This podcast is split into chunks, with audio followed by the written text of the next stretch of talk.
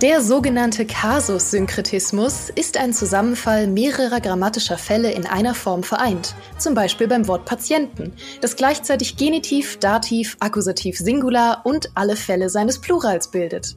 So, damit haben wir heute ein neues Wort gelernt und können fortfahren, ein neues Spiel zu entdecken. Dafür habe ich mir heute eine ganz großartige Kollegin eingeladen, die Expertin für Dating-Simulatoren, Cosplay und Pizzarezepte ist und außerdem seit Jahren mit ganz viel Liebe unsere Gamestar-Community leitet. Und außerdem habe ich sie mal von oben bis unten in Klebeband eingewickelt. Das nur als Fun Fact. Also herzlich willkommen, Mary. Was spielst du so? Hi, ich spiele den Fishing Simulator. Nein, Quatsch. oh nein, ich war auf was anderes vorbereitet. Nein, natürlich bin ich nicht so ein Kollege. Looking at you, Sören. Ich spiele aktuell relativ viel Final Fantasy XIV, weil das über das Jahr hinweg für mich WoW abgelöst hat, aus verschiedenen Gründen. Ja, du, du bist ja auch unsere MMO-Expertin bei GameStar. Äh, du hast ja auch vor kurzem mit, mit anderen Autoren und Autorinnen zusammen diesen großen MMO-Vergleich bei uns auf die Seite gebracht, wo ihr so alle großen MMOs in Sachen Einsteigerfreundlichkeit, PvP, Inhalte und so weiter verglichen habt. Damit kann ich absolut nicht dienen. Deswegen bin ich froh, dass du heute da bist und frag dich einfach mal so aus der Perspektive von jemandem, der, ich glaube, einen Abend mal Final Fantasy XIV gespielt hat. Und auch ansonsten komme ich total aus der Singleplayer-Ecke. Also erklär's mir mal als Noob, was macht Final Fantasy XIV so besonders? Im Endeffekt wäre es für dich als Solo-Anfänger-MMO-Mensch das perfekte MMO oder das perfekte Spiel für dich, mhm. weil Final Fantasy XIV zeichnet sich dadurch aus, dass es eine unglaublich riesige und ja, wirklich riesige Story hat, äh, die man komplett für sich alleine durchspielen kann, mhm. bevor das in diese ganz klassische MMO-Schleife geht aus Endgame und Raids und diesem ganzen Krempel, den man sonst normalerweise von MMOs kennt. Viele Leute, die nicht so viel MMOs spielen, denken ja, glaube ich, oft, dass Story da keine große Rolle spielt oder nicht so gut erzählt wird wie bei, bei zum Beispiel Singleplayer-Rollenspielen. Aber ich habe halt auch jedes Mal, wenn ich was über Final Fantasy 14 gehört habe, immer gehört, dass die Story so fantastisch ist. Was macht die denn so besonders und wie wird die denn erzählt? Wie erlebt man die? Also ja, sie ist fantastisch mit einem kleinen Disclaimer. Ich habe aktuell etwa 100 Stunden gespielt mhm. und stehe noch komplett am Anfang. Mhm. Also jetzt geht sozusagen die Story erst richtig los und das ist ein ganz großes Problem für Einsteiger, weil ähm, wenn du diese Story erlebst, das ist am Anfang erstmal die ganz klassische MMO-Story im Sinne dessen oder die klassische JRPG-Story sozusagen. Du hast ein Problem, du bist der Held, der Held muss das Problem lösen und die Welt retten. Mhm. Das ist erstmal die Grundprämisse und genau das zieht sich im Endeffekt durch das Hauptspiel durch und dann mit den Erweiterungen, also ab bis jetzt gibt's vier. Endwalker ist jetzt erst vor kurzem erschienen und schließt sozusagen diese Story dann auch ab. In diesen Erweiterungen geht es dann erst los mit den wirklich spannenden Sachen. Und obwohl Final Fantasy so unglaublich niedlich aussieht, also Hasenfrauen und Menschen, Katzenfrauen und Menschen, kleine Gnome, die aussehen wie Süßkartoffeln. Mhm. Es, es, sieht halt sehr niedlich aus, aber hinter dieser niedlichen und farbenfrohen Fassade versteckt sich echt eine düstere Story. Also es werden Themen behandelt wie Flüchtlingskrise, moralische Fragen, Erbschuld und all solche Sachen, die auch in ja in moralische Grauzonen wechseln und das ist eigentlich das wirklich Spannende an dieser Story und warum sie für viele einfach auch so gut ist und gut erscheint. Mal abgesehen davon, dass sie Final Fantasy technisch halt auch ziemlich cool inszeniert ist. Mhm. Wie ist sie denn inszeniert? Also man erlebt sie natürlich zum einen durch irgendwie epische Cutscenes, aber ist sie auch irgendwie clever mit dem, mit dem Gameplay verknüpft? Ja, zum Teil. Also du hast deine Hauptstory, die halt größtenteils über Dialogzeilen, über Cutscenes, über, also man unterscheidet zwischen Render-Cutscenes und ähm, kleineren Cutscenes mhm. erzählt wird und du hangelst dich natürlich da von Quest zu Quest. Hin und wieder hast du so Abschnitte, sieht so ein bisschen aus wie so Instanzen, die du dann anfängst, wo du dann mit, äh, mit, mit deinen Gefährten kämpfen musst oder musst du in irgendwelche Dungeons gehen und so. Das heißt, es ist eine rudimentäre Gameplay-Integration drin. Es ist aber natürlich im Kern diesbezüglich immer noch ein MMO. Wo es dann halt spannend wird, ist bei deinen Jobquests. Das heißt, in Final Fantasy XIV hast du die klassischen Klassen heißen Jobs. Mhm. Du kannst einen Schwarzmagier spielen, einen Rotmagier, einen Maschinisten, einen Baden und hast du nicht gesehen. Und die haben jeweils auch noch mal kleinere Questreihen, wo du dir dann Fähigkeiten freischaltest und wo du mehr über deine Klasse im Endeffekt auch lernst. da hast du dann wieder eine etwas größere Integration. Schlussendlich äh, ist es aber doch noch sehr getrennt mhm. ähm, und tatsächlich auch sehr einförmig. Das heißt, wer zum Beispiel früher mal WoW gespielt hat, wo du auch in irgendwelche Panzer oder in irgendwelche Luftmaschinen steigst oder so, das hast du bei Final Fantasy tatsächlich eher nicht. Ja, du hast ja WoW jetzt schon erwähnt und es ist ja tatsächlich ein riesiges Phänomen plötzlich 2021 geworden.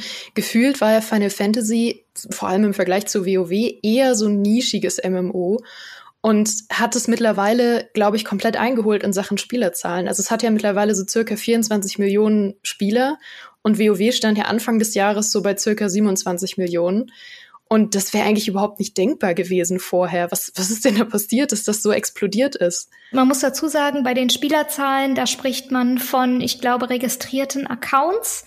Ich bin mir nicht hundertprozentig sicher. Man muss auch dazu sagen, Blizzard gibt keine offiziellen Zahlen mehr raus. Deswegen besteht das sehr, sehr oft auf Schätzungen. Mhm. Was aber tatsächlich passiert ist, ist bei WoW hat Ende 2000 2020, ja, Shadowlands rausgebracht, die aktuellste Erweiterung.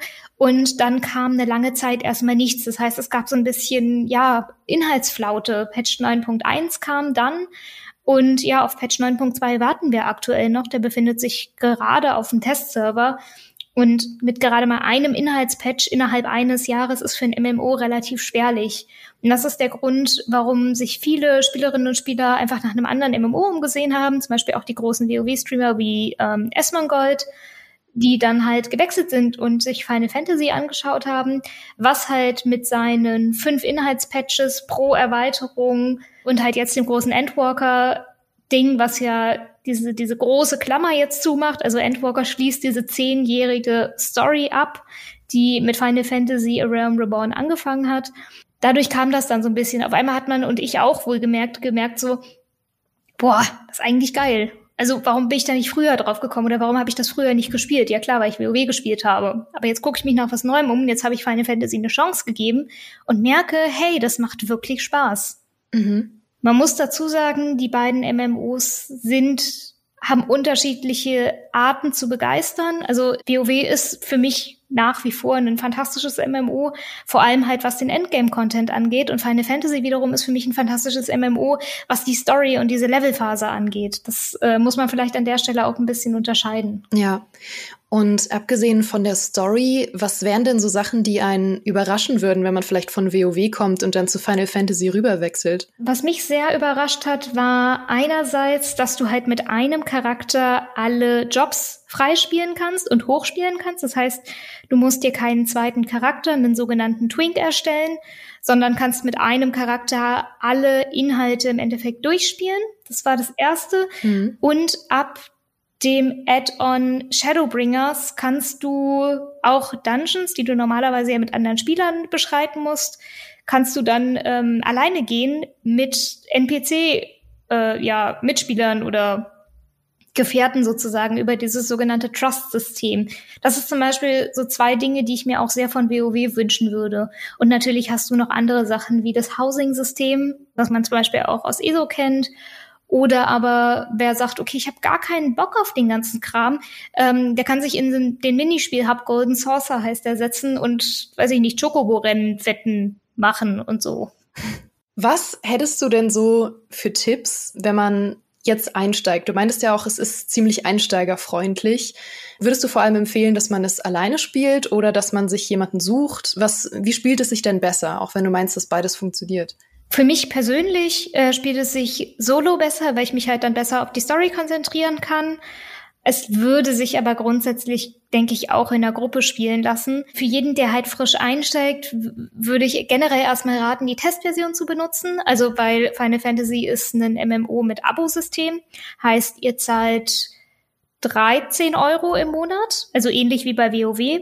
Die Testversion ist kostenlos und umfasst nicht nur das Hauptspiel A Realm Reborn, sondern auch die erste Erweiterung Heaven's Sword. Das heißt, ihr könnt wow, bestimmt 150 Stunden Story spielen, ohne dass ihr irgendwas dafür bezahlen müsst. Mhm. Und so halt könnt ihr halt auch direkt gucken, ob Final Fantasy 14 überhaupt was für den eigenen MMO-Geschmack ist oder nicht. Das Lustige ist, zu dem Zeitpunkt, an dem wir das aufnehmen, hast du ja wirklich fünf Minuten vor dieser Aufnahme geschrieben, dass gerade die Verkäufe gestoppt wurden, weil einfach ein zu großer Andrang war. Was zur Hölle ist da passiert? Ja, tatsächlich auch die Testversion. Äh, deswegen ist es ein bisschen, bisschen schwachsinnig, gerade jetzt zu, zum Zeitpunkt dieser Aufnahme darüber zu sprechen. Ich hoffe tatsächlich, dass es bis zur Aus Ausstrahlung wieder besser ist. Das Problem ist schlicht und ergreifend Serverprobleme. Final Fantasy XIV hat wie jedes MMO zu Launch mit Serverproblemen zu kämpfen. Durch den großen Andrang, durch die erhöhten Spielerzahlen jetzt und durch die Halbleiterknappheit natürlich, weil auch Server brauchen Halbleiter gibt es einfach gerade keine Möglichkeit, die Serverkapazitäten zu erhöhen und deswegen sitzen halt viele Final Fantasy XIV Begeisterte abends nach Feierabend in einer Warteschlange von drei bis sechstausend Leuten. Ja, entspannt.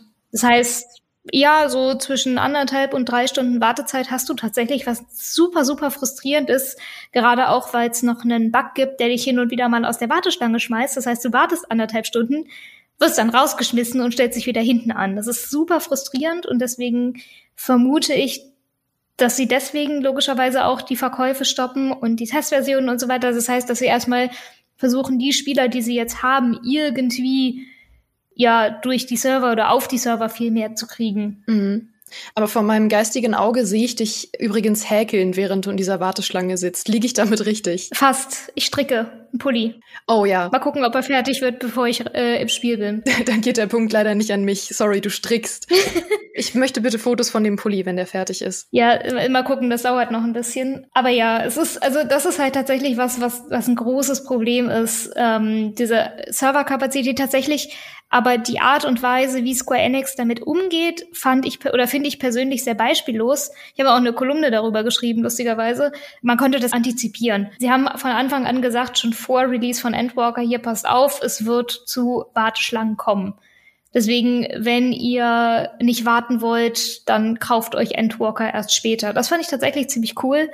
Weniger cool ist halt dieser verdammte Warteschlangen-Bug der ich glaube bis jetzt auch noch nicht gefixt ist. Ich, ich bin normalerweise durch das Homeoffice sehr privilegiert und logge mich einfach nachmittags ein, wo die Warteschlangen noch klein sind und arbeite nebenher und mhm. springe halt hin und wieder mal, dass ich, dass ich nicht vom Server fliege und kann dann halt abends in Ruhe spielen. Mhm. Natürlich hat nicht jeder das, das Privileg dazu. Das ist äh, natürlich auch klar. Weiß man denn schon, wie es vor allem so storymäßig jetzt nach Endwalker weitergehen soll, was einen da so erwartet? Absolut nicht man, man hat keine Ahnung, was jetzt kommt. Ich habe, äh, ich glaube, ich habe damals im Interview mit dem Producer Naoki Yoshida auch mal gefragt, ey, wie, wie sieht's denn aus? Was kommt denn jetzt?